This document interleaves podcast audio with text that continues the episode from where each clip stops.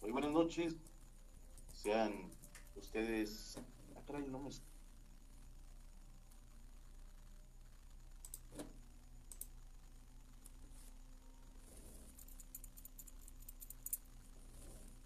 Bienvenidos a una edición más de Crónicas de mi barrio. Yo soy Daniel Muñoz y estamos transmitiendo completamente en vivo desde la cabina de la Furia 104.1 FM. Listos para llevar más de las historias, los relatos, las crónicas que se cuentan en cada uno de nuestros barrios.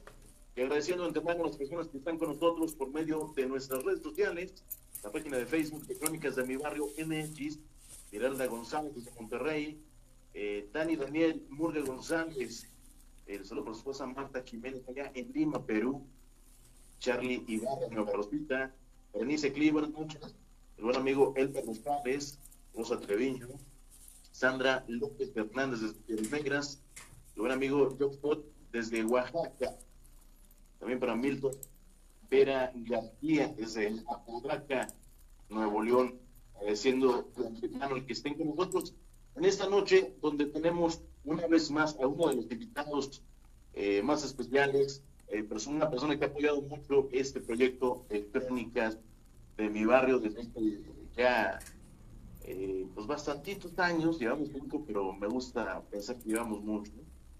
Él es mi buen amigo Enrique Esteblar desde la Ciudad de México, experto en todo lo relacionado con el tema ovni, conspiraciones, y precisamente el tema que hoy vamos a tratar es un tema no tanto de conspiración, aunque podría tratarse de algo que realmente existe o no, no lo sabemos debido a que algunas élites podría ser que lo estén ocultando, no lo sabemos.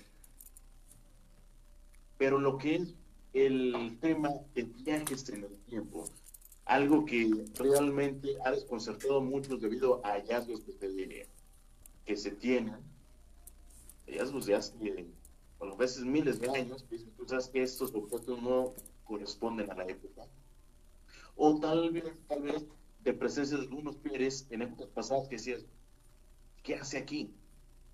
Tiene una tecnología que en ese momento no existía. En fin, hay infinidad de, de historias a viajeros en el tiempo. Eh, antes de Juan José, no, José Juan Armadel, Buenaventura, Alex Terrano, buenas noches, Oscar Rodríguez y Zaira Reyes, desde Matepec, Veracruz, por su esposo, eh, el maestro, el profesor Marco Fabio. Ustedes, gracias. Quiero darle la bienvenida a mi buen amigo Enrique Estelar. De hecho, Enrique, tú eco tienes, eh, me imagino que la transmisión en volumen alto, ¿verdad? Eh, sí, ¿se escucha mal? Eh, se escucha el eco, algo yo y luego se escucha mi yo del pasado. Ah, ya, es que no tengo manera, tengo que el celular que tengo eh, sí está bastante golpeado y tengo que conectar a una bocina externa. No te puedes, estamos bien, hombre. Enrique, te mando un saludo, un abrazo, gusto tenerte nuevamente aquí en Crónicas de mi barrio. No, muchísimas gracias, eh, Daniel. Y bueno, un saludo, un abrazo a todo tu público este, allá del norte, de verdad muy agradecido de todos, de todas las invitaciones de pronto que, que tengo de allá, de por esta zona. Y, encantado de hablar de estos temas, como bien dices, de este tema tan importante. Es, es importante, es apasionante y, Lamentablemente se ha corrompido mucho, se ha tergiversado mucho la información que corresponde a viajes en el tiempo, pues a través de la, del cine, a través de la tele, a través de los cómics, a través de la fantasía, de este mundo de la fantasía ligado al mundo del entretenimiento, a la industria del entretenimiento. Y entonces pues conocemos esto del viajes en el tiempo. De pronto en alguna ocasión yo me acuerdo que estaba platicando en una plática que, me invitaron, que no tenía nada que ver, ¿eh? Eh, me invitaron y salió el tema, viajes en el tiempo, y te das cuenta cómo la cultura popular del cine, por ejemplo, en ese caso, ha permeado en la visión de las personas. Entonces muchos empezaron a preguntar, a, este, muchos, muchos, muchos eran jóvenes, muchos jóvenes que estaban entre el público empezaron a preguntar que si era necesario este, armar un auto, por ejemplo, en este caso como en las películas de Volver al Futuro, que si era necesario establecer así como una, como una base eh, donde tú te colocaras de pie y esta base girara o fuera como una cabina especial. O sea, te, empezaron a sacar todo lo que han visto en las películas de Star Trek, te empezaron a sacar todo lo que han visto en las películas de Volver al Futuro y todo esto, ¿no? Entonces te llama la atención y, bueno, te da risa. Yo sin querer, y te, y te, lo, te lo he platicado, yo sin querer, yo he estado ya en, en dentro de lo que es este, la divulgación y el entendimiento del fenómeno ovni específicamente. Es lo que a mí me ha llamado la atención, es lo que se ha puesto en mi camino y es en lo que he estado yo ya por muchos, muchos años. Pero entrando en el tema ovni, era de una manera casi inevitable. Ojo, no era mi intención ni era lo que yo buscaba. Era casi inevitable empaparse o llegar a conocer o toparse con casos que te hablaban de viajes en el tiempo. Para mí, yo soy honesto, para mí antes de conocer estos casos tan directos o antes de investigar, porque este tema sí lo, he lo he investigado más, yo no he tenido la fortuna o la desfortuna de vivirlo personalmente. Este caso, este, este tema sí lo he investigado. Entonces de pronto yo no creía en esto, ¿eh? Yo sé, es imposible y bueno, si por ahí nos vamos a leer un poquito este teorías, digo, no, no tengo mucha idea de física ni de ese tipo de, cuestiones, yo me fui por la rama de las humanísticas, pero eh, por ahí este ya con algunos amigos que, que saben de esto, de estos temas, pues me han dicho, me preguntaron cuando yo estaba yo muy involucrado en el estudio de este tema, que a partir de ciertas ecuaciones, específicamente la de Einstein, estamos hablando ya de ciencia a nivel humano, pues que era posible este viaje en el tiempo. Que eran posibles, pero que todavía no se sabía cómo, ni se contaba con la tecnología, ni bla, bla, bla, bla, bla. Eran posibles a un nivel teórico, pero no práctico. En fin, entonces yo me quedé con eso. Y ya más adelante me topo con casos de personas que acuden a mí por cuestiones de ovnis, por cuestiones de abducciones, por cuestiones de contactos o de avistamientos increíbles de naves, me topo con casos en donde personas me empiezan a narrar situaciones en donde ellos viven estos saltos en el tiempo. Eh, yo al inicio pues no creía esto, yo dije, bueno, tal vez nada más están buscando llamar mi atención o tal vez están buscando que los entreviste o tal vez están buscando algo, ¿no? Dinero, ¿no? Porque pues aquí no, no involucro yo dinero en este proyecto. No lo sé, entonces yo con mis dudas empecé a investigar, empecé ya vi el historial, incluso el historial médico de las personas, pues no eran personas que tuvieran antecedentes de desequilibrios emocionales o desequilibrios mentales. Entonces me llamó mucho la atención el primer caso, se presenta un segundo caso, se presenta un tercer caso y luego más adelante, dentro de mi propia familia, una tía me platica su experiencia de viaje en el tiempo. Y me llama la atención, eh, Daniel, amigos del auditorio, una cosa muy interesante y que a mí me da a pensar que no están, que todos estos casos son reales. Más allá de que sean conocidos o ya los haya yo investigado y todo eso, hay una cuestión que a mí me da a pensar que son reales. La manera en que estas personas, todos estos testigos que vivieron estos viajes en el tiempo, te lo narran, me lo están narrando, me lo, me lo explican, no tiene nada que ver con lo que vemos en las películas, no tiene nada que ver con lo que vemos en los cómics, no tiene que ver nada con lo que vemos en la tele. No, no me están hablando de una, de un, de un auto, no me están hablando de una plataforma, no me están hablando de una nave, no me están hablando de cosas por el estilo, o de un rayo, no, no me están hablando nada de eso. Son situaciones parecidas entre sí, pero que se salen mucho, se salen mucho de todo lo que nos han tratado de enseñar a través de la televisión o del cine. Y eso me llamó mucho la atención. Y, es, y este encontrarlos en internet, estas explicaciones o estas experiencias no son tan sencillas de encontrar en el internet. O sea, ¿qué necesidad tenían estas personas de estarme, de estarme mintiendo? En fin, y luego también hay casos muy famosos. repito, este tema sí lo he investigado. Hay casos muy famosos que en un momento dado pues han tratado de... pues han, han tratado de hacerlos pasar como falsos. Sin embargo, hay muchos testimonios que nos hablan de que son reales. No sé este, si, has, si has escuchado tú el caso de un muchacho, me parece que era de Ucrania, que precisamente viajó en el tiempo.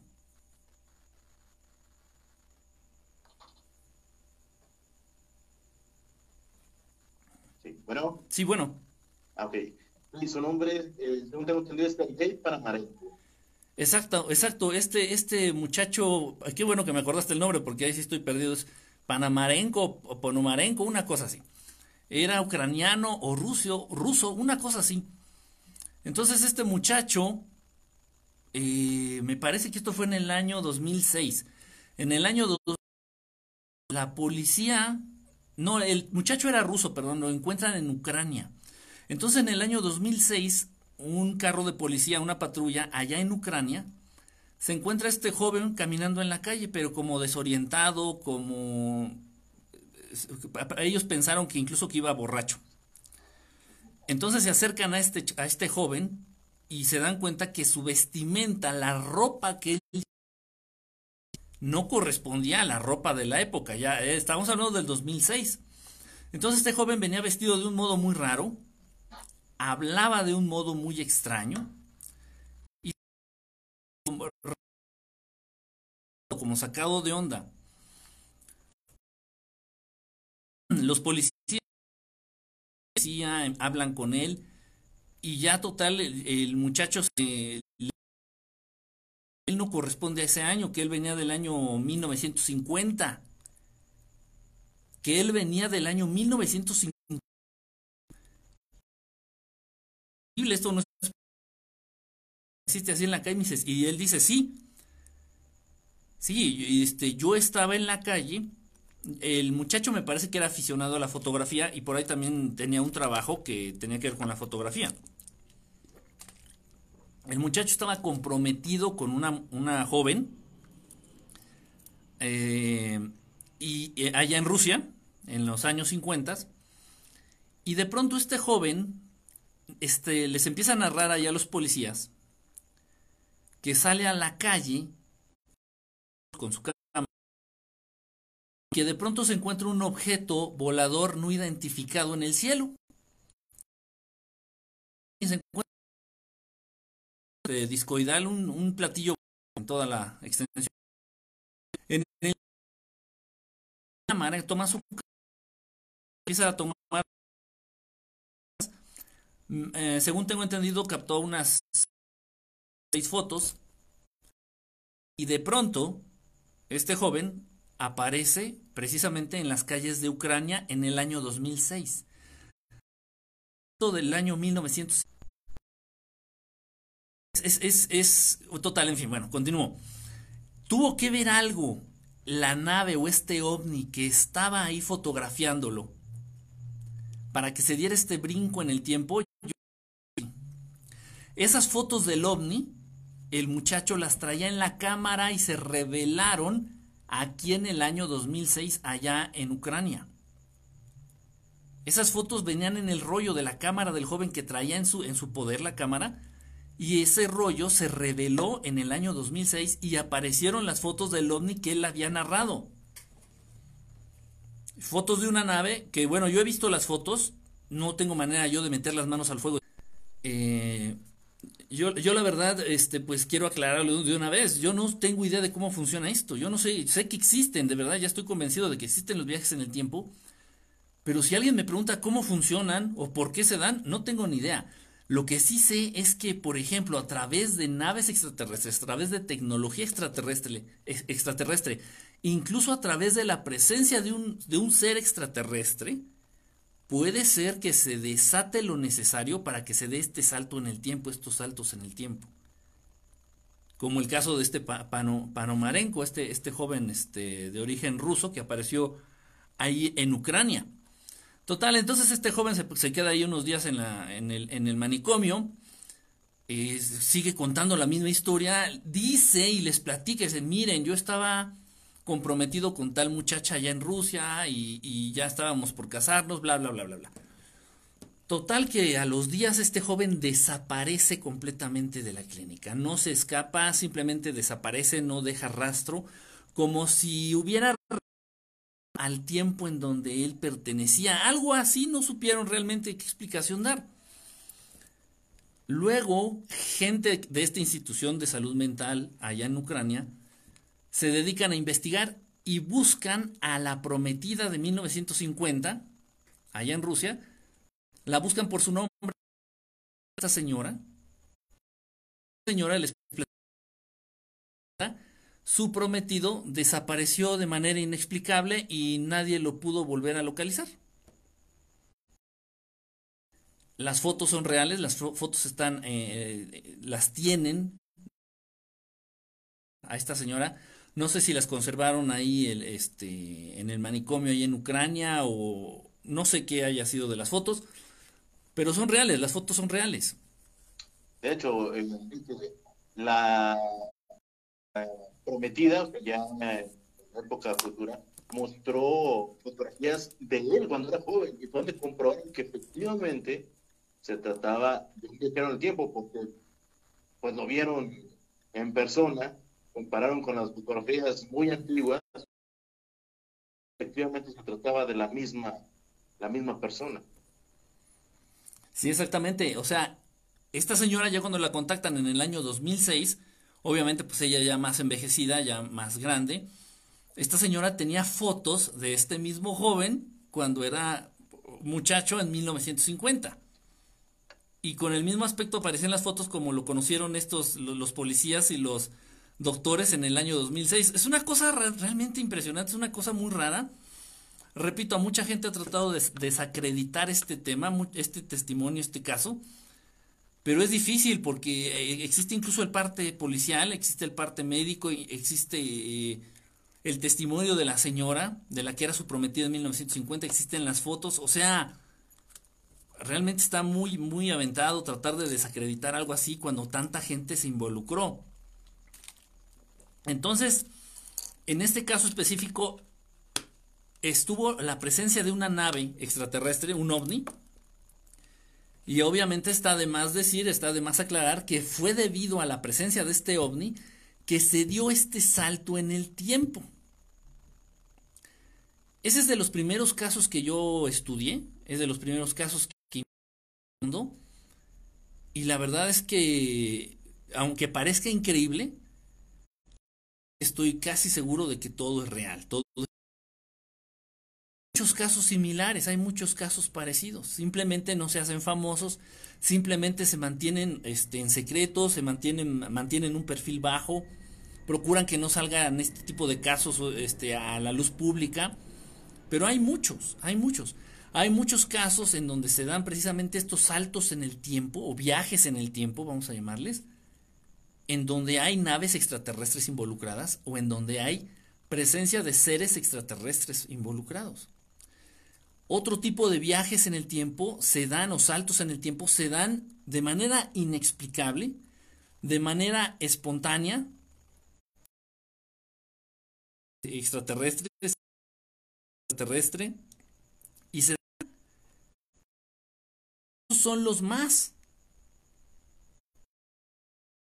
De manera increíble. No sé si me, si, me permitas a, este, compartir una de estas experiencias de uno de estos niños que se acercaron a, a mí.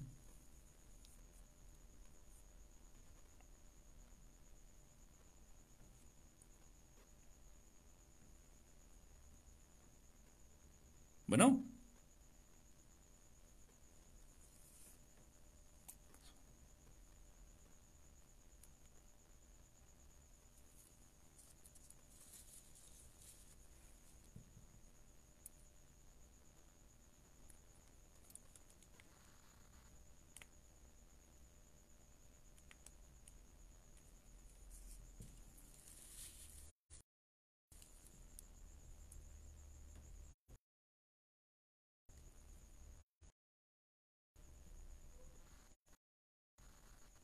La otra vez, comunicación.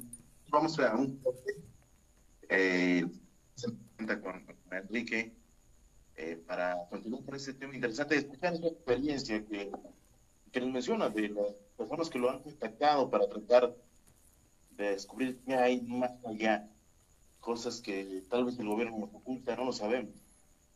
Pero vamos a un corte y regresamos con más crónicas de mi barrio.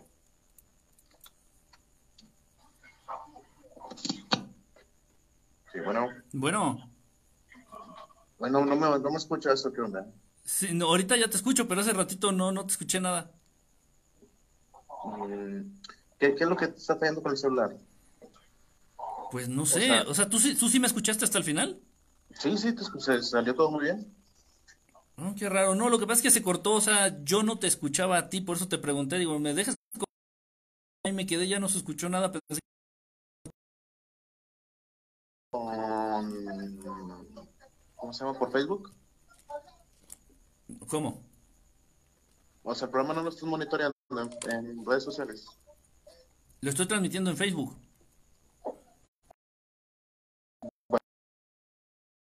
Estás eh, compartiendo en Facebook eh, para que te monitores ahí eh, de, de lo que te digo.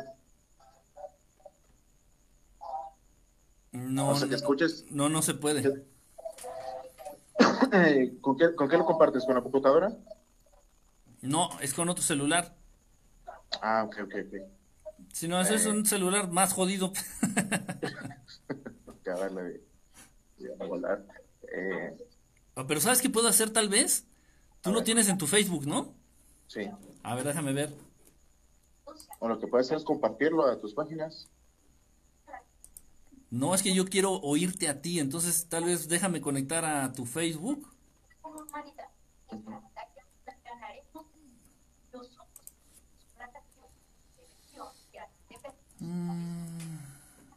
Se llama Crónicas, ¿verdad? Sí. Todavía me ofende. Solo de veces que has estado en el programa. No, es que digo, no se vaya a llamar Halcón Montañés o algo así. Oh. Te digo que, te- que él, que él te mandó para boicotear el programa.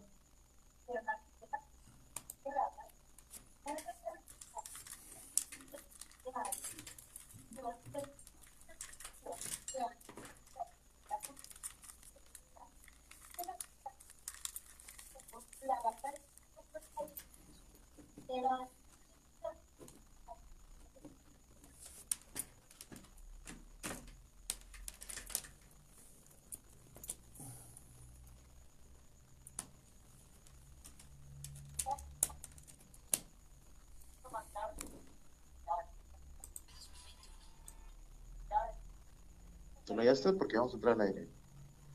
Sí, ya, ya, ya, ya te estoy escuchando acá por los audífonos. Ah, ok, bueno. Entonces, eh, déjame lo enchufo y ya para que entres. Ahí vamos.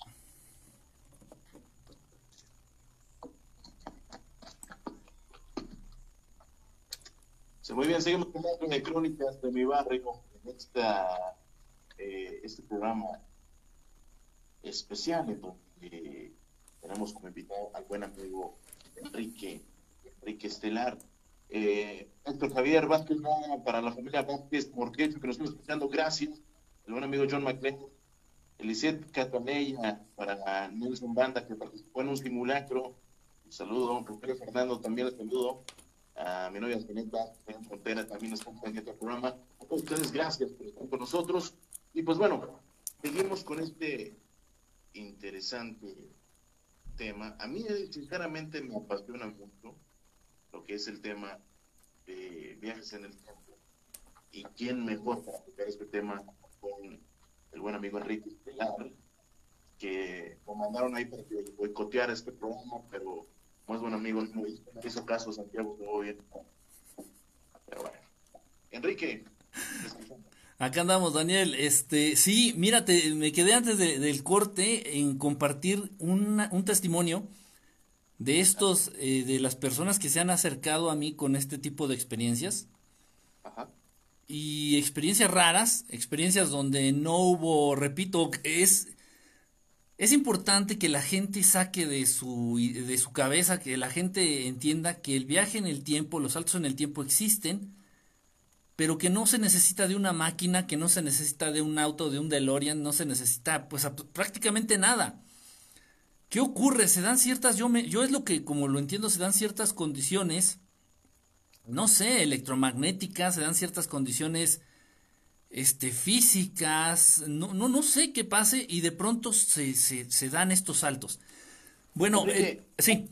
Antes, de que empieces con, la experiencia, eh, tú que eres especialista en el tema OVNI, en pláticas que han tenido, mencionaste que eh, fuiste una persona eh, abducida por seres de otros planetas, que estuviste incluso en una nave. ¿Tú crees que existe la tecnología alienígena como para realizar viajes en el tiempo?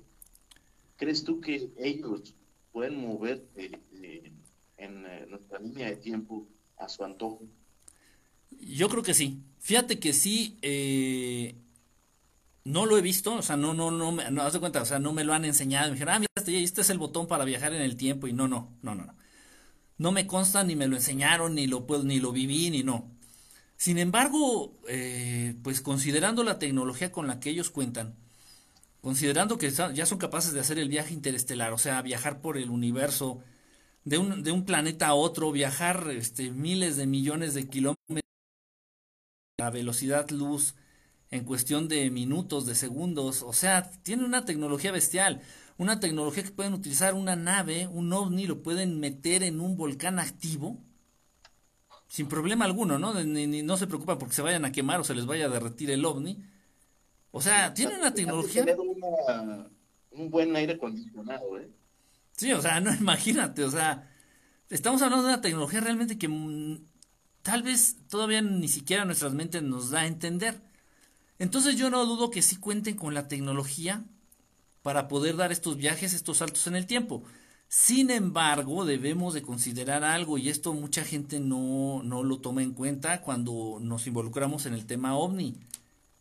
Existen leyes, existen reglas, existen lineamientos, así como existen eh, un, un manual de, leyes, de reglas que se tienen que seguir en caso de que tú quieras manejar un auto aquí en el planeta Tierra, en cualquier país, el reglamento de tránsito, del mismo modo existen reglamentos, leyes, lineamientos que se tienen que seguir en el universo.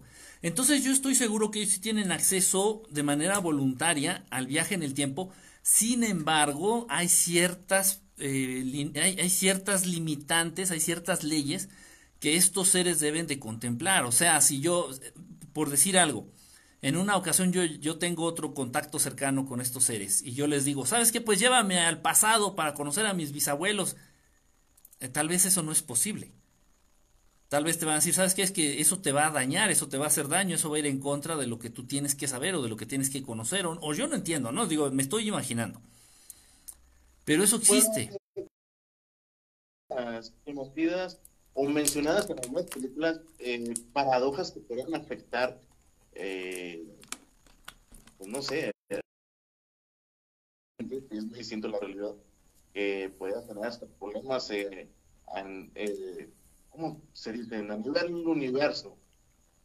El hecho de que, alguien viaje al pasado para cambiar un suceso puede afectar no solamente a una persona, sino todo un entorno, incluso puede cambiar hasta el mundo entero, por el simple hecho de que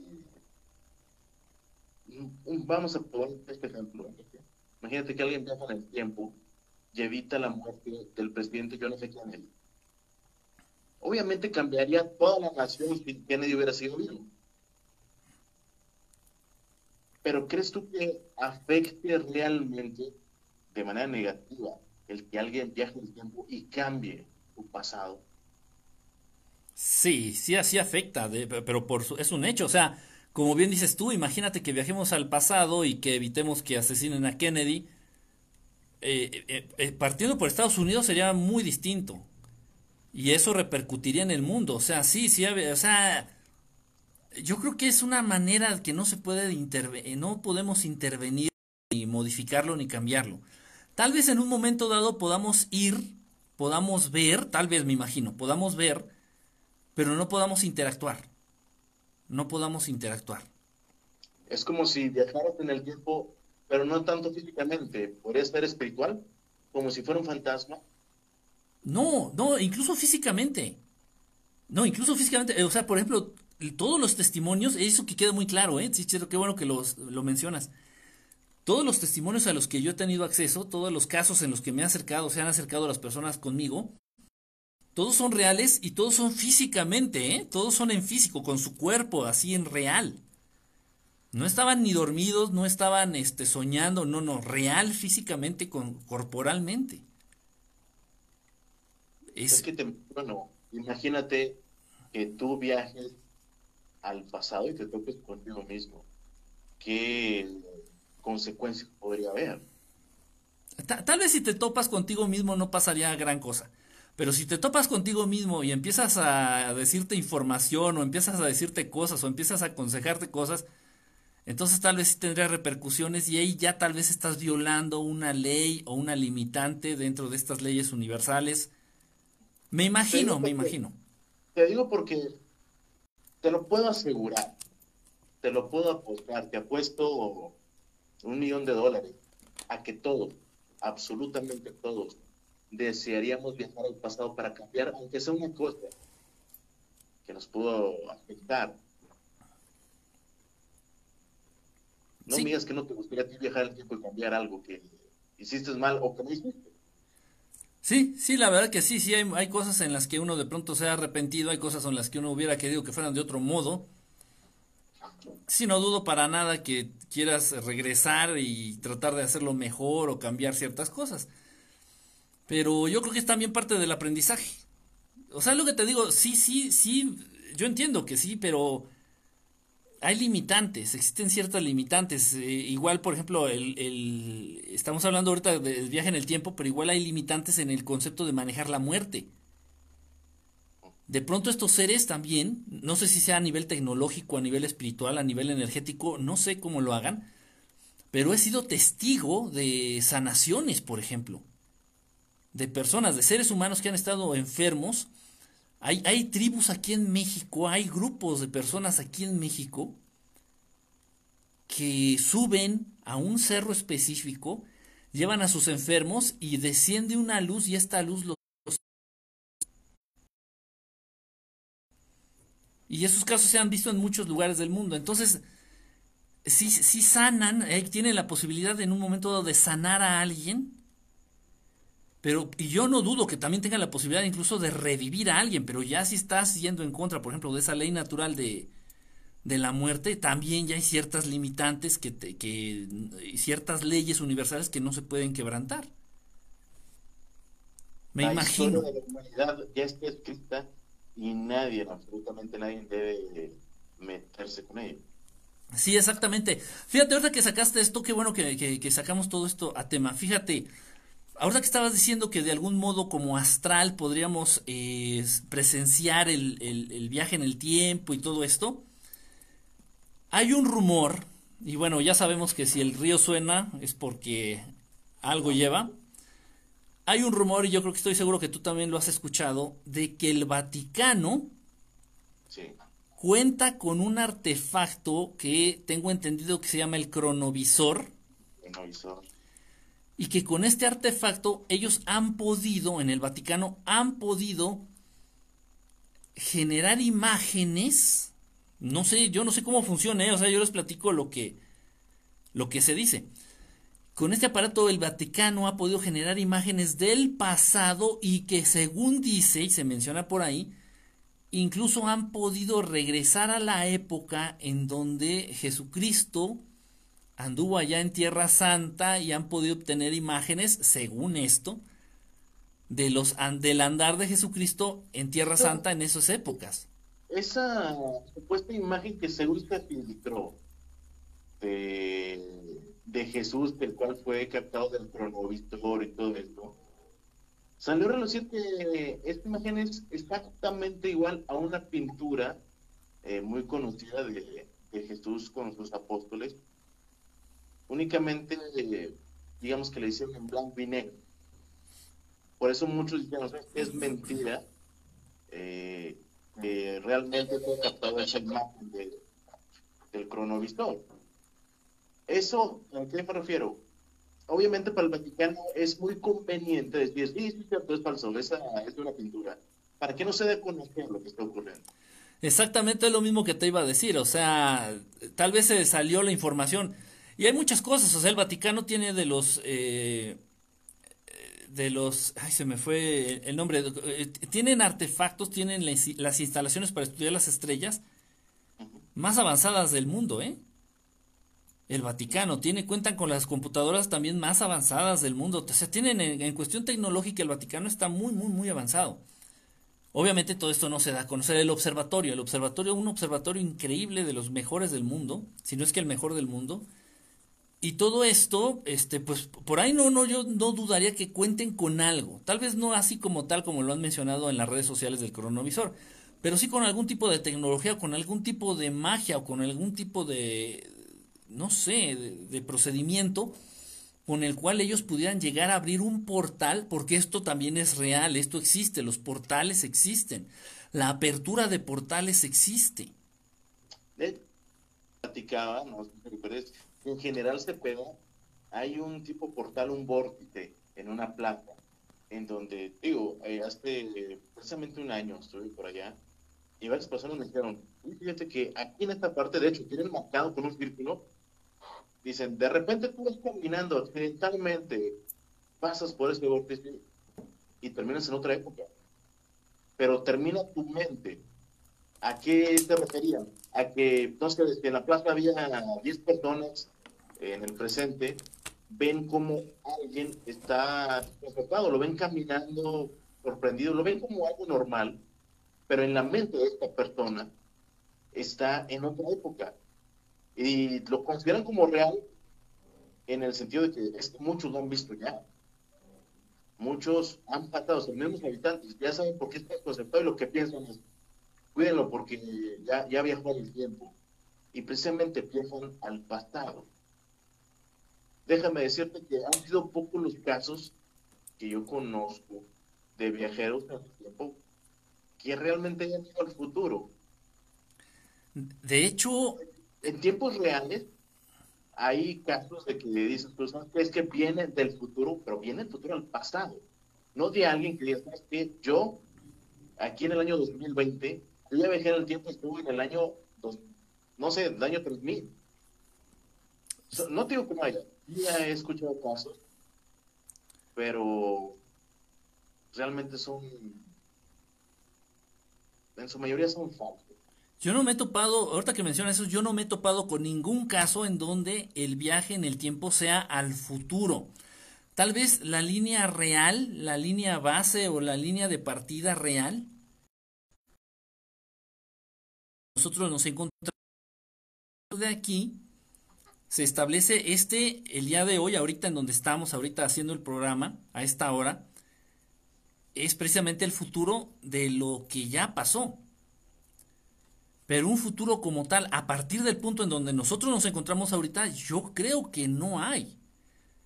No conozco, yo de todos los testimonios que traigo, de todos los testimonios que conozco, de todo lo que he estudiado, de todo lo que he visto, no hay un viaje así real o, bien aterrizado al futuro, no.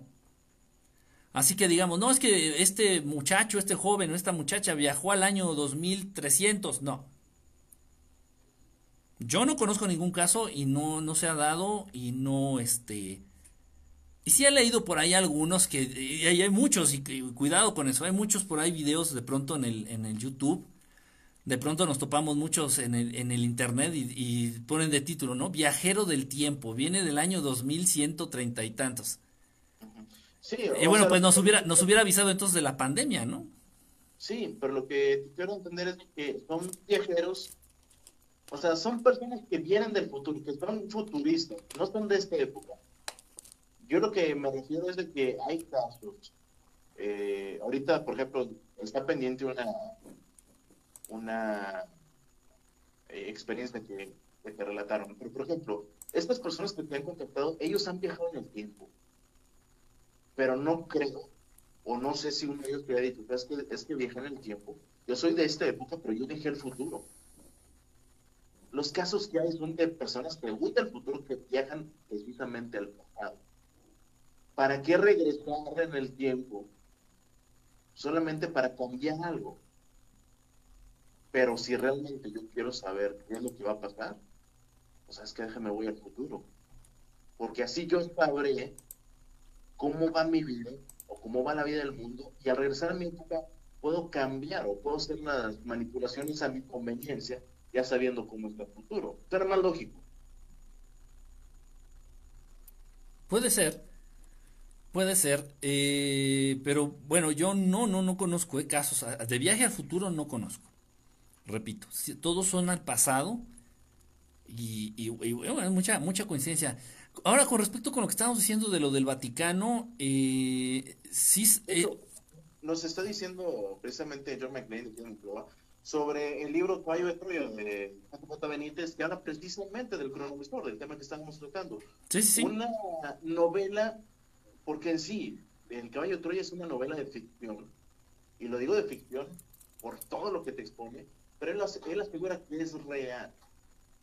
Pero es un es una información que sinceramente, si él, llamémoslo así, un profano, tuvo acceso a esa información, creo que hay personas con mayor conocimiento que pudieron haber tenido acceso a la misma información y que pudieron haber confirmado. Todo lo que viene respecto al viaje en el tiempo del Vaticano a la época de Cristo viene de un libro que según eh, Benítez es real son experiencias que él vivió. Pero la verdad solamente él habla de eso. No hay nadie más que, realmente confirme su teoría. Es, es un tema complicado. Luego, imagínate, si hablar de ovnis, que en un momento dado ya se pueden comprobar, te puedo mostrar un ovni en el cielo, te puedo mostrar una foto, te puedo mostrar un video, o te lo puedo mostrar en vivo. De hecho, el Pentágono ya reconoció que había nada Sí, el Pentágono ya, ya muchas, ya muchas instancias este, de gobierno en Estados Unidos están aceptando esta realidad. Ya realmente es muy difícil tapar el sol con un dedo. Y sin embargo, todavía es difícil mucha salir hablando de ovnis eh, eh, públicamente. Ahora imagínate salir hablando de viajes en el tiempo. Es algo más complicado de comprobar, es algo más difícil de, de, tener una evidencia, ¿no? De hecho, había otra eh, teoría otra historia que se hablaba precisamente de lo que es la milicia o el grupo de inteligencia norteamericano, que mm, de hecho, no sé si fue, fue el proyecto Pegaso, no recuerdo cómo se llamaba, de un grupo militar que viajaron precisamente en el tiempo. Y viajaron en el tiempo buscando una tecnología eh, para generar armas en esta época y poder ganar las guerras contra otros países. Teorías que, se han manejado y que según se muestran pruebas, pero sinceramente las personas que hablan del tema solamente es una.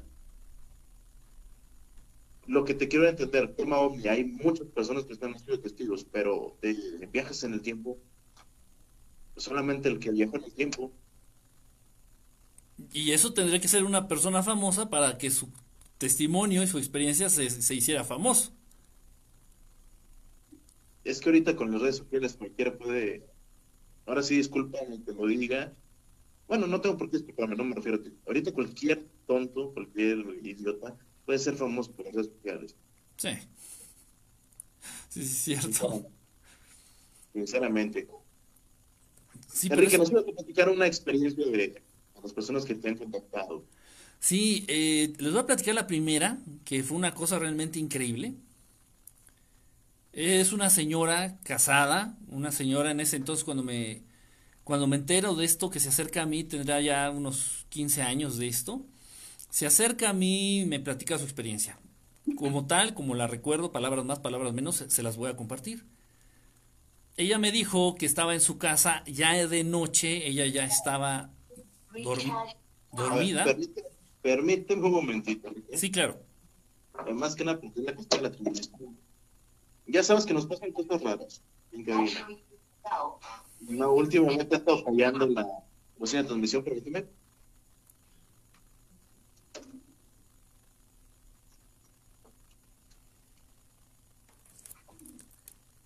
Dicen que hay fantasmas.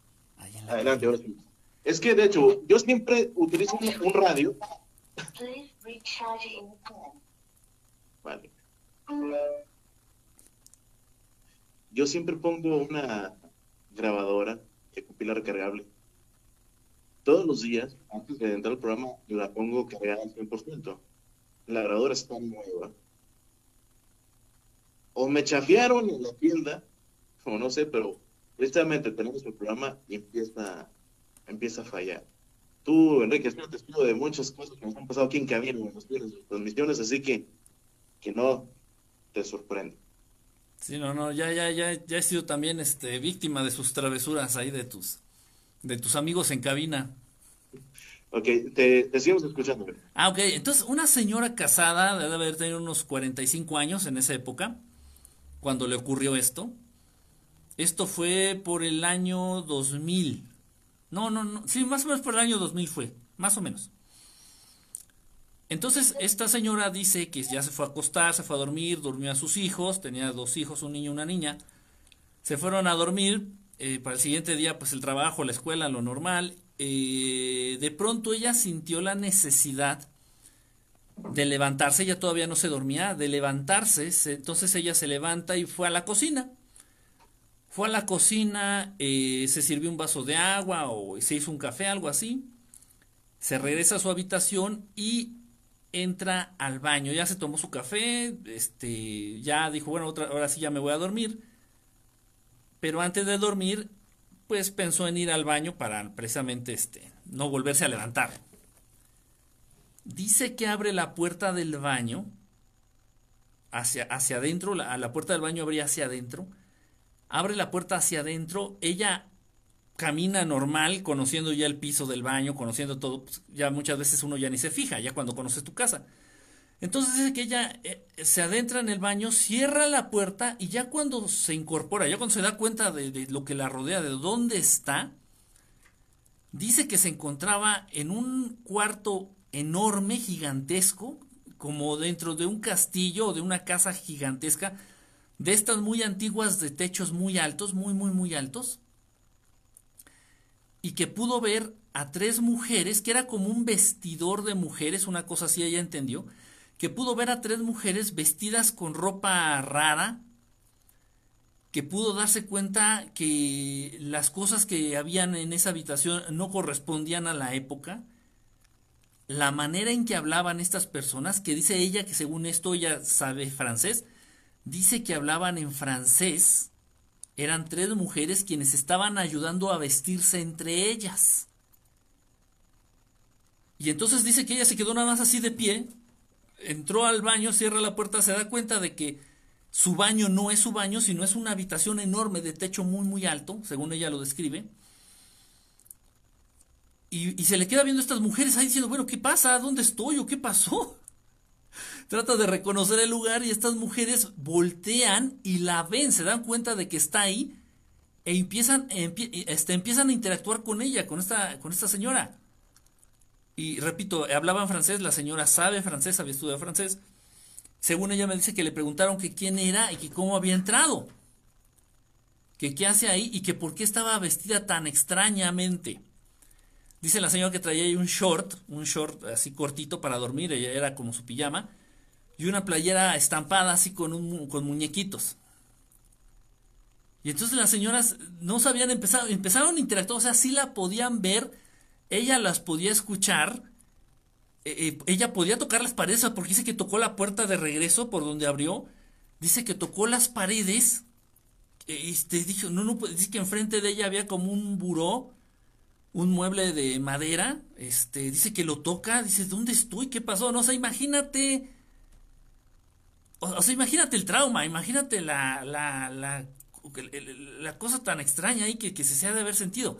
Total que la señora les empieza a responder como ella puede en francés a las, a las muchachas estas, y entonces ellas ya como que se espantan, se levantan y ya tratan así como de emprender la, la huida al no saber quién es ella, cómo llegó ahí y qué está haciendo ahí. Total que dice que se empezó a, se empezó a desesperar, se empezó a sentir mal, no, no sabía qué hacía ahí, no sabía dónde estaba, entonces dice que empezó a caminar, empezó a caminar dentro de esta habitación y de pronto todo su entorno, conforme ella se adentraba más a la habitación, de pronto todo el entorno, toda esta habitación se iba como desvaneciendo hasta que finalmente apareció completamente lo que es su baño, su baño actual, el baño de su casa, donde ella trató de ingresar al inicio por este y, ya, o sea, pero entonces yo tenía muchas preguntas, le digo, bueno, ¿y, y, y cómo se sentía la temperatura? Dice que sintió frío. Dice que cuando ya una vez entró al baño, dice que se dio cuenta dónde estaba, que empezó a sentir mucho frío. Antes de sentir miedo, empezó a sentir mucho, mucho, mucho frío no se sintió mareada, no sintió mareo, no sintió nada, nada raro. Dice incluso que pudo oler, dice que por eso se dio cuenta que era como un baño, como un sauna, como algo así de mujeres. Y dice que incluso pudo oler así como esencias de perfume cuando estaba ahí con esas señoras. Eh, dice que, eh, que era muy notorio el, el aroma a perfume que escuchaba a lo lejos, o sea, como que esa era una habitación y como que escuchaba a lo lejos cómo había más gente y había más movimiento en otros cuartos así al lado. Eh, en fin, o sea, una cosa increíble, ¿no? Una cosa impresionante. Ya después dice que, bueno, ya, ya cuando se dio cuenta que ya estaba otra vez en su baño, que se sale rápidamente ya, pues todo normal. Se salió y era su habitación, ya después ella volvió a abrir la puerta del baño, volvió a ingresar al baño, se dio cuenta que el baño ya estaba normal no había nada raro y esa fue, esa fue la única ocasión que le, que le pasó. Repito esto en el año 2000 y ya después, eh, pues ya nunca más, hasta donde tengo entendido, volvió a vivir una experiencia así. Yo le pregunté, ¿cómo sabes que era el pasado? Me dice, por la ropa, por las cosas, dice, por los muebles, eh, era una cosa muy rara y, les llamó mucho la atención que traía yo muñequitos en la playera. dice, no, o sea, yo estoy segura que era una época pasada. Sí, y la sorpresa era obvia porque no era ropa de la época. Y principalmente, es como si yo estuviera aquí y de repente me apareciera alguien aquí a un lado. Lo primero que se me venía en la mente era un fantasma. Para empezar. Pero Estamos hablando de, por la descripción, eh, era casi la edad media, donde se apareció, donde viajó en el tiempo. ¿Te imaginas que los hubieran, lo hubieran atrapado los de la Inquisición? Sí. No le iban a creer que era un viajero en el tiempo. Sí, no, se estaría, estaría fuerte, o sea, imagínate. O sea, pero cómo, aquí cómo nos podemos dar cuenta de que, vamos, no necesitó nada, o sea, nada específico. No podemos saber, tal vez, tal vez había la presencia de un ovni arriba de su casa. Eso no lo sé, eso yo lo estoy pensando. O sea, puede ser, no, no lo descartamos. Puede ser que haya existido un ovni en ese, en ese momento, un ovni exactamente encima de su casa sin embargo, pues eh, así a simple vista, pues no se necesitó de nada, no necesitó un aparato, no necesitó hacer un ritual, no necesitó abrir un portal, no necesitó hacer nada. Simplemente abrió la puerta de su baño, entró y se dio cuenta de todo esto. Este. Podría ser, Enrique. Bueno, me imagino la escena de esta manera. Creo yo que pues bueno, los mm, los extraterrestres, los alienígenas, no son 100% perfectos. ¿A qué me refiero? A que tal vez ellos pueden haber tenido un error. Mm, imagínate, como están arriba del techo, están, eh, ¿cómo se dice? Probando la máquina del tiempo y repentinamente se les escapó un rayo, iba pasando esta persona y resulta que teletransportó a otra época. Puede ser, sí, sí, no, no descartamos esa posibilidad, puede ser. que ha existido un ovni ahí cerca, hayan estado probando este tipo de tecnología y sin querer pues a ella le tocó y fíjate que ahorita lo que estaban comentando acá, eh, lo que estaban, este, lo que nos dicen acá en un comentario, que si hubiera existía la posibilidad de que ella se quedara estancada en esa época, no lo creo, eso no lo creo, no puedo asegurarlos, yo es, mi creencia, no lo creo. Sin embargo, esto es algo que ella me dijo, que su mayor miedo fue pensar en que no se pudiera regresar a donde ella estaba. O sea, ya cuando se dio cuenta, y le digo, bueno, y, calculándole como cuánto tiempo estuviste ahí, dice como cinco minutos. Cinco minutos porque entré, me quedé viendo a estas, estas señoras, a estas muchachas, vi cómo se estaban vistiendo entre ellas, ayudándose a vestir entre ellas, volteé, me quedé viendo las cosas, toqué la mesita que estaba enfrente de mí, toqué una pared, dije, ¿dónde estoy? Y de pronto ya ellas empezaron a interactuar con ella, ya cuando se dieron cuenta que estaba ahí, le empezaron a preguntar, dice que estuvo como unos cinco minutos. Luego ya estas mujeres salieron de esa habitación por otra puerta que estaba al frente y entonces ella empezó a caminar tratando de ver si todo esto era real, diciendo, ¿dónde estoy? No puede ser. Y caminando dentro de esa habitación grande, dice que empezó de pronto todo como a borrarse. Ella no se desmayó ni nada, ella es esto 100%, consciente. Y empezó como a borrarse, empezó a cambiar la, su entorno y ya se convirtió de pronto en su baño. Y ella estaba ahí de pie en el, en el tapetito ahí que está enfrente de su lavabo, ahí en el baño de la habitación de la casa en donde ella vive.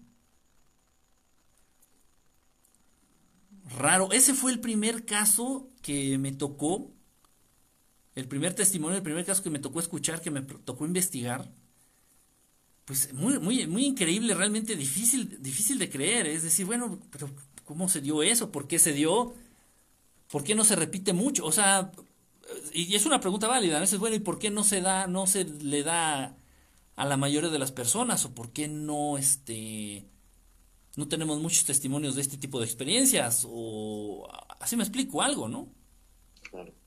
Pero no, sin embargo, así es. Y otros casos iguales, muy parecidos, otros casos muy parecidos, eh, igual la misma temática, el mismo procedimiento, donde las personas están en un entorno real, actual, así en, la época actual, normalmente.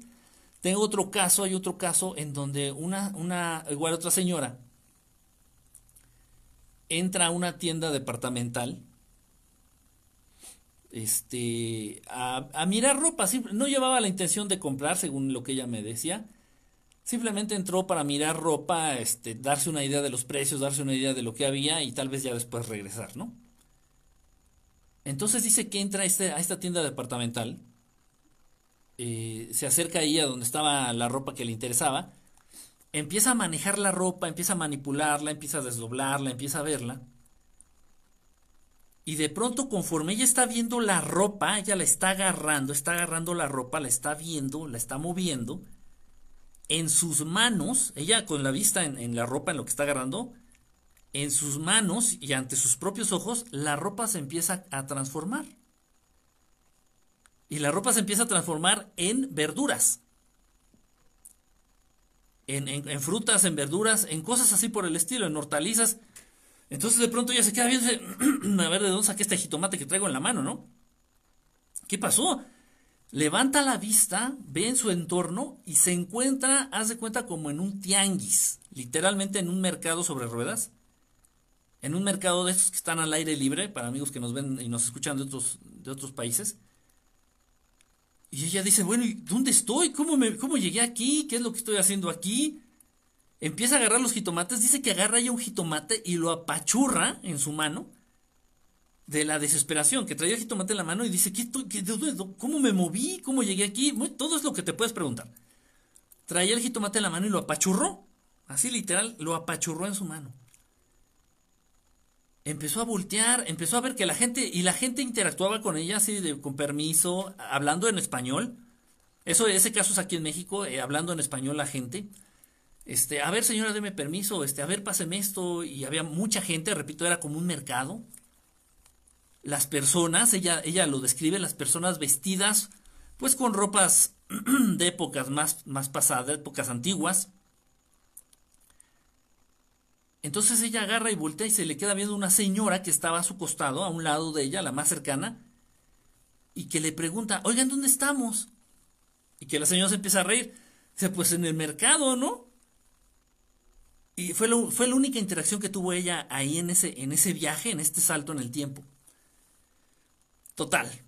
Ya de pronto ella agarra, se agarra ahí del puesto en donde ella estaba con las dos manos, cierra los ojos, pensando que estaba soñando, pensando que se desmayó cualquier cosa, vuelve a abrir los ojos y sigue ahí en el mercado. Entonces ella dice que ya no sabía qué hacer. Dice, ¿cómo llegué aquí? ¿Qué estoy? Entonces ella dice que empieza a caminar también, fíjense, es la misma, como la misma línea, el mismo proceder. Entonces ella dice que empieza a caminar buscando la salida del mercado, allá salir a la calle tal vez para darse cuenta en dónde está, y que mientras iba caminando buscando esa salida o esa puerta para salir de ese, de ese mercado, de pronto su entorno empieza a cambiar y se da cuenta que ya está exactamente a la puerta de la entrada de la tienda departamental. No se mareó, no sintió náuseas, no sintió nada. Simplemente ella dice, con sus ojos ella pudo ver cómo las cosas iban cambiando poco a poco, así como si una realidad se fuera haciendo, se fuera haciendo borrosa y la otra se fuera manifestando, así lo, lo explican, como cuando cambias de un canal a otro en la televisión. Pero también ella dijo eso, que empezó a caminar para buscar una salida, para buscar dónde estaba o, salir a la calle, y mientras iba caminando se fue dando este cambio en su, en su entorno. Ahora bien, aquí viene lo más interesante de todo. Se dio esta situación.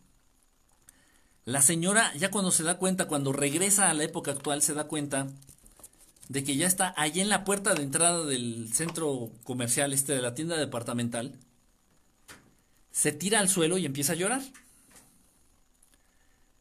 Y entonces la, hay una policía este, que está ahí en la entrada. Generalmente siempre hay una policía que está ahí en la entrada de estas tiendas vigilando que no te robes nada. Entonces dice que esta policía se le acerca y que le dice, está bien, ¿qué le pasa? Este, ¿Le puedo ayudar? Y que le cuenta y le platica todo. Le dice, no, es que mire, estaba ahorita allá este, viendo las blusas. Este, levanté dos blusas y de pronto las blusas se convirtieron en jitomates. Y, o sea, lo loco, así lo más loco que se le puede ocurrir, ¿no? Que, imagínate escuchar esa historia. Y que la policía se empieza a reír y le dice, no, dice, es, es que eso pasa mucho aquí, dice, es normal. Dice, ¿cómo que es normal? Dice, sí, dice, es normal porque ya van varias personas que eh, de esta tienda que les pasa eso. Dice, pero no se espante, dice, es como que, como que viajan en el pasado.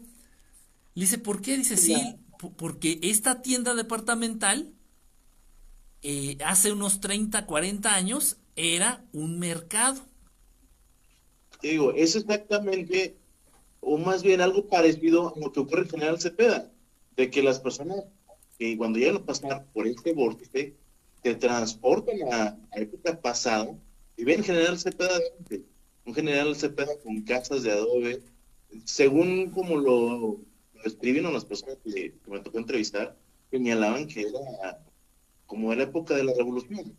No que estuvieran en guerra ni nada por el estilo, sino porque había personas con los sombreros de paja, eh, pantalones de manta, veían las carretas, y pues, lo primero que se nos viene es la época de la revolución. Sí, aquí, aquí, aquí digo, ¿por qué estábamos seguros de que viajó en el pasado? Porque la misma policía le comentó de otros casos de señoras que igual se habían puesto a gritar y que se habían puesto como locas dentro de la tienda departamental y que le contaban la misma historia a la policía. La policía llevaba trabajando como cinco años. Y entonces les dijo, y ya después la policía, la mamá de la policía le contó cómo ese, donde estaba esta tienda departamental, había un mercado y que corrieron de una manera muy, muy grosera, de una manera muy ruda a la gente, a los comerciantes del mercado, les quitaron sus puestos, les, les quitaron su fuente de trabajo para poner la tienda departamental. Y que eso ya había sido como, en los 60, no sé, algo así. Tenía ya varias décadas que había pasado, unos 30, 40 años que había pasado eso. Entonces, o pero la policía no se espantó, la policía sí, ya han pasado varios casos de estos, así como igualito como el caso que tú me platicas. Ahora, lo más, lo más interesante de todo, lo más raro, curioso, es que la señora traía semillitas de jitomate en la mano. Ya cuando, ya cuando se sale de la tienda departamental, ya cuando le, le platica a la policía, ya cuando se, se calma, ya va camino a su casa, Dice que siente la mano pegostiosa, la mano rara, la mano mugrosa. Y se da cuenta que trae las semillitas de jitomate. O sea, no soñó. No son sueños, no son debrayes, no son viajes astrales, no son, no, no, no. Físicamente estas personas se transportan a otra época. No sé, tal vez, eh, Daniel, y lo que he pensado, pasa en la ubicación de la tienda, la tienda está en Guanajuato. Esta tienda que les platico, esta tienda de departamentos está allá en Guanajuato. ¿Guanajuato capital? Sí, Guanajuato, Guanajuato. Entonces, no son, no son de Brayes, no son. Yo creo tal vez que tiene que ver entonces mucho el, el lugar.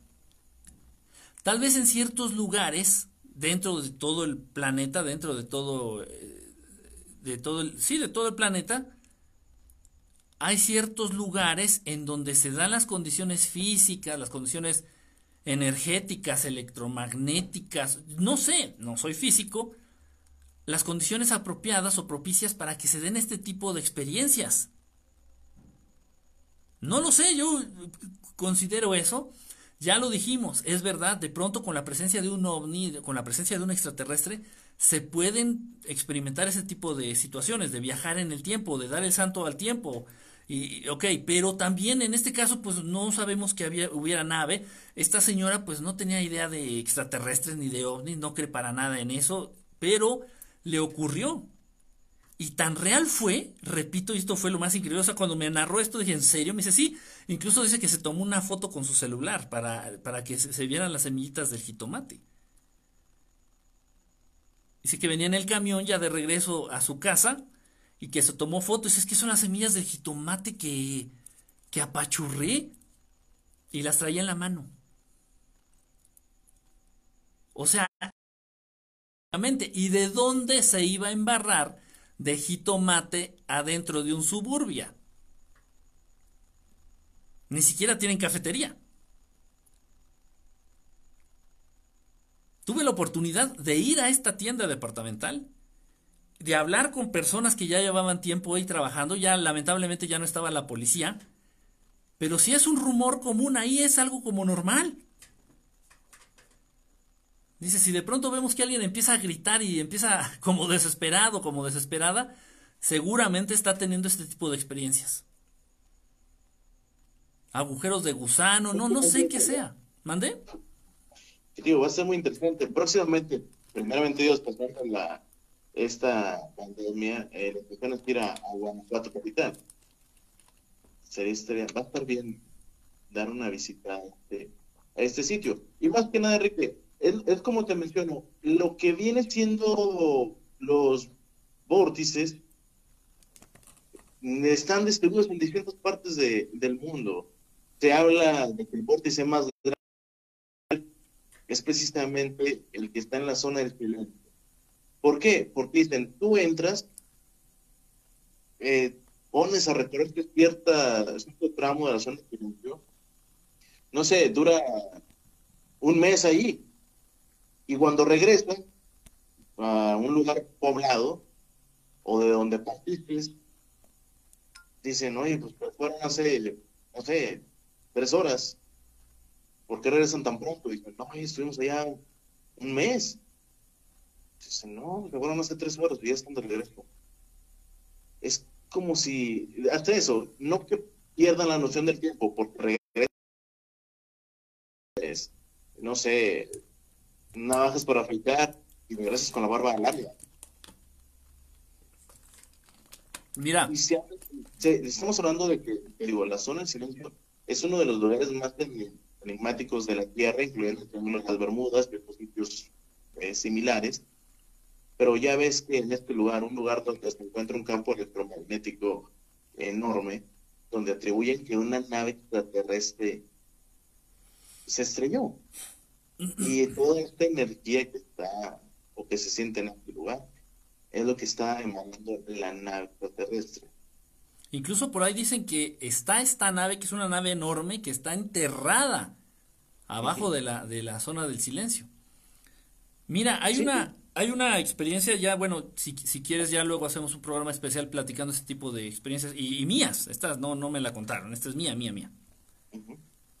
Hay un cerro aquí en la Ciudad de México, bueno, a orillas de la Ciudad de México, este, Chiquihuite, así se llama.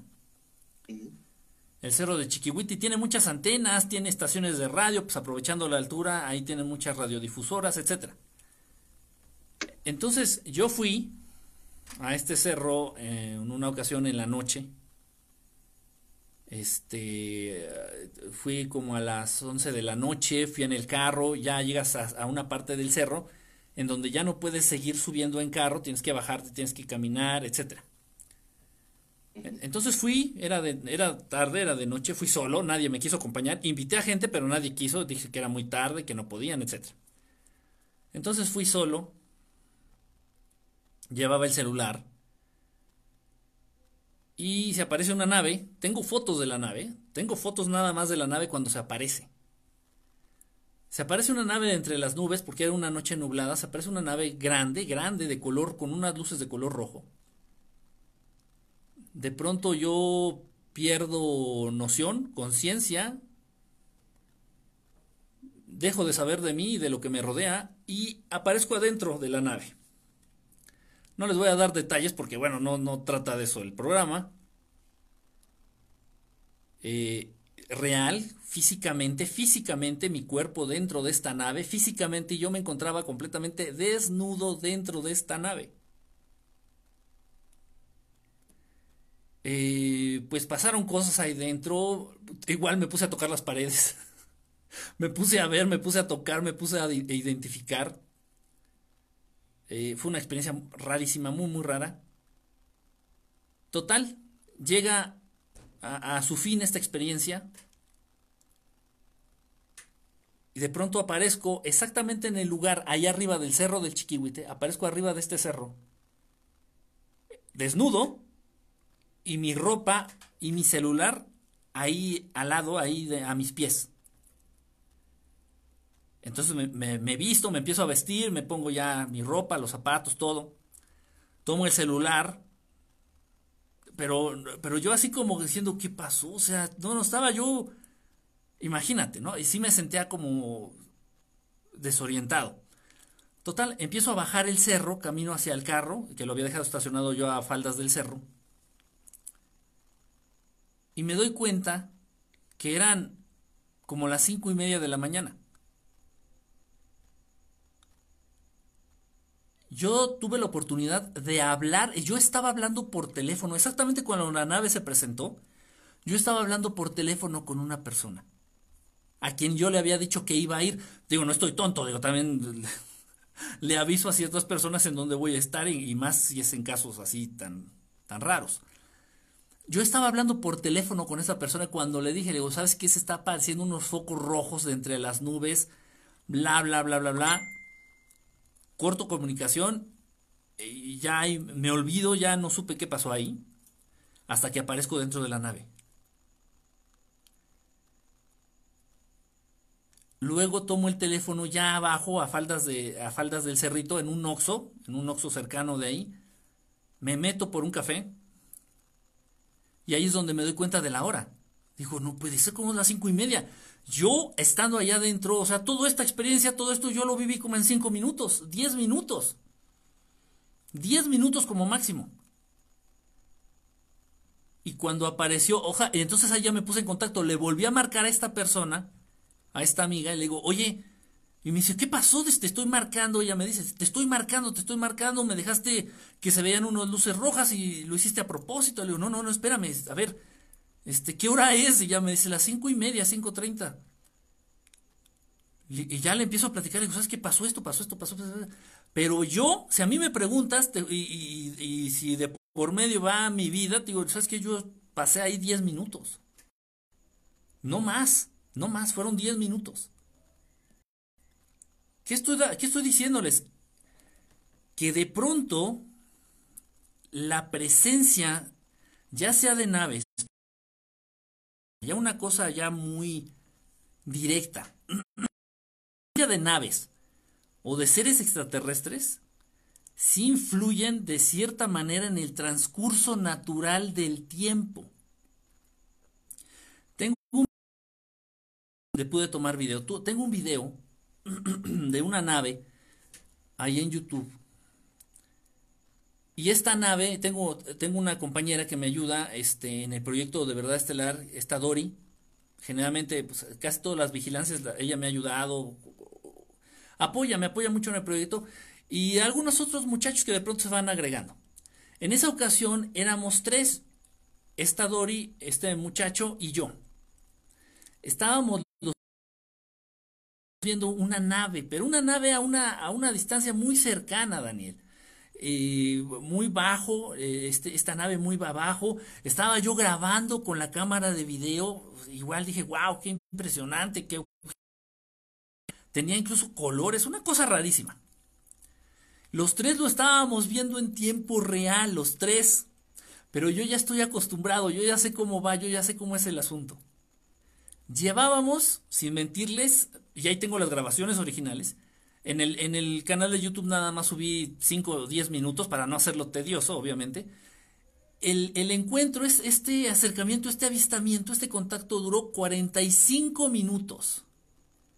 Donde la nave permaneció ahí en el cielo sin moverse, tal vez de pronto daba algunas vueltas sobre su propio eje, pero no se movía del lugar en donde estaba en el cielo.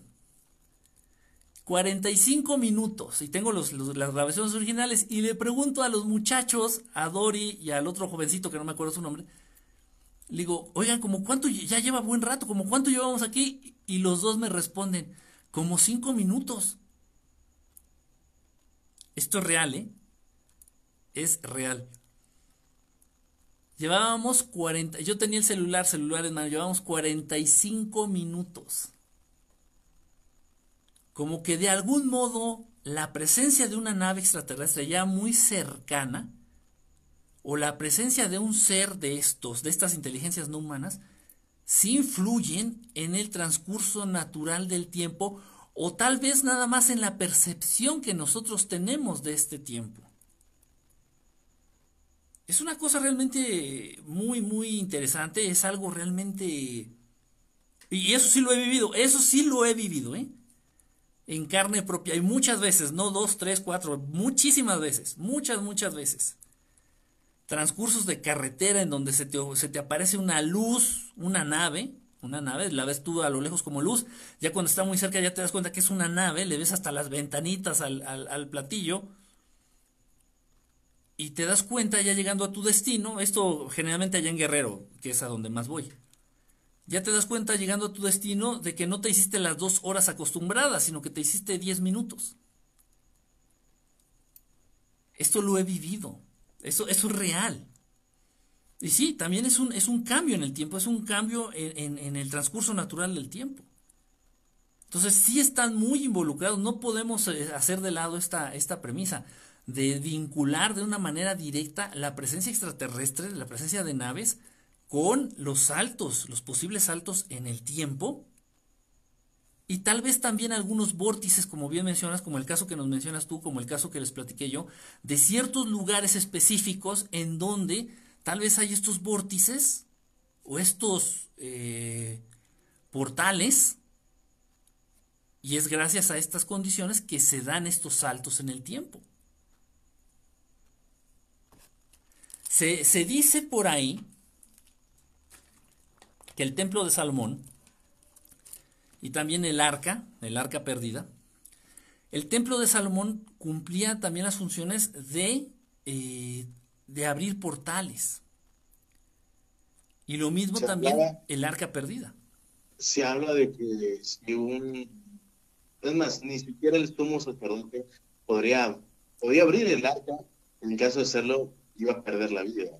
Eh, se hablaba que era, era hubo teorías que era como una especie de transmisor. O sea, en sí había infinidad de teorías.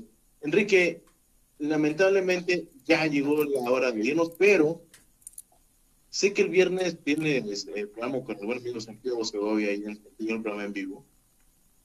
El detalle es que, eh, aunque no lo quieran los seguidores, he estado leyendo cada uno de sus comentarios. Me preguntaban que teoría central es igual que eh, viaje en el tiempo y cosas por el estilo, pero dejé que el invitado continuara con, con esa interesante plática. Pero hay varios comentarios, Enrique, de experiencias que han tenido tanto con avistamientos de naves extraterrestres.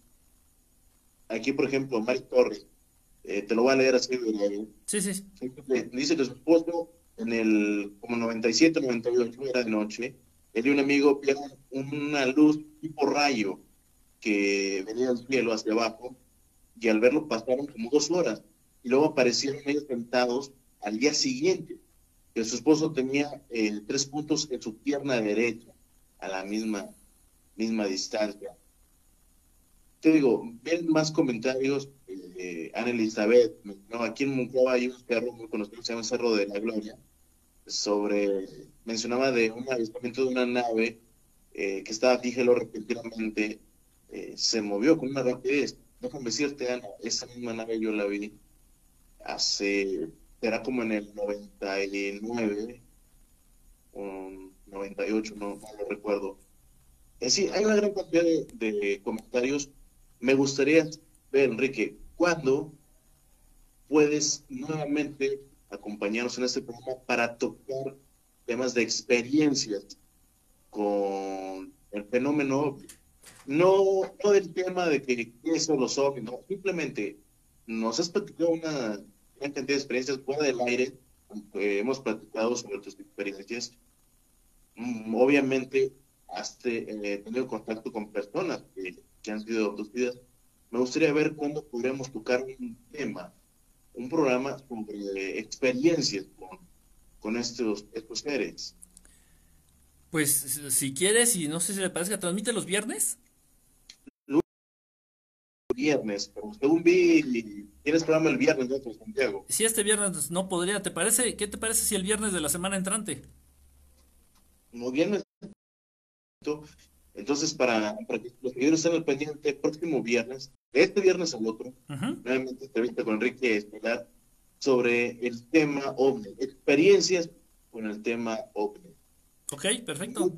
Muchos dicen que no, no les vamos a creer o que no le creen. Sinceramente, aquí sí les creemos, principalmente Enrique, el cual sí he visto parte de tu, tu trabajo de investigación, videos, fotografías, y es el que me ha convencido de que el fenómeno existe. Enrique, ¿algo que quieras agregar antes de despedirnos? No, pues nada más a, las personas que, bueno, antes que nada, gracias por la invitación y al público en general que no se, no se nieguen el acercarse a estos temas. Estos temas no los van a hacer ni, ni mejores ni peores personas, ni, ni, al contrario, les van a ayudar a expandir las limitantes de, de nuestras mentes, nos van a ayudar a entender que hay realidades por encima de lo que conocemos o de lo que podemos ver. Ya sea el eh, tema extraterrestre, ya sea el tema del, este, de lo paranormal, de los espíritus, ya sea el tema de viajes en el tiempo, todo esto es real, todo esto existe. Se ha tratado de investigar y, y el gobierno, específicamente los gobiernos de los países más poderosos del mundo, invierten miles de millones anuales a la investigación de estos temas. Si fueran tonterías o si no existieran o si fueran este fantasías, ¿para qué le invierten tanto dinero? ¿Para qué le invierten tanto tiempo? Entonces, todo es para que, lo, para que lo pensemos y realmente, pues no, no, no nos adentremos, si quieres, simplemente tengamos noción, tengamos conocimiento y no nos neguemos a este tipo de experiencias, nada más, ¿no? Mucho y de este viernes al otro estaremos en el programa nuevamente contigo para tocar eh, este tema. Enrique, tus redes sociales nos están preguntando.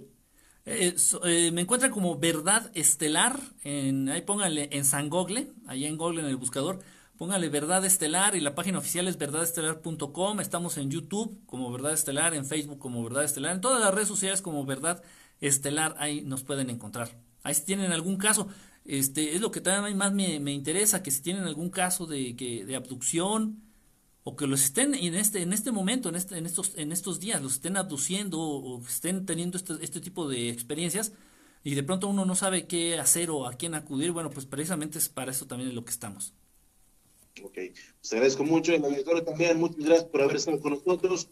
Yo soy Daniel Muñoz, nos explicamos el próximo viernes a punto de las 9.30 de la noche. No me queda más que estar buenas noches. I guess.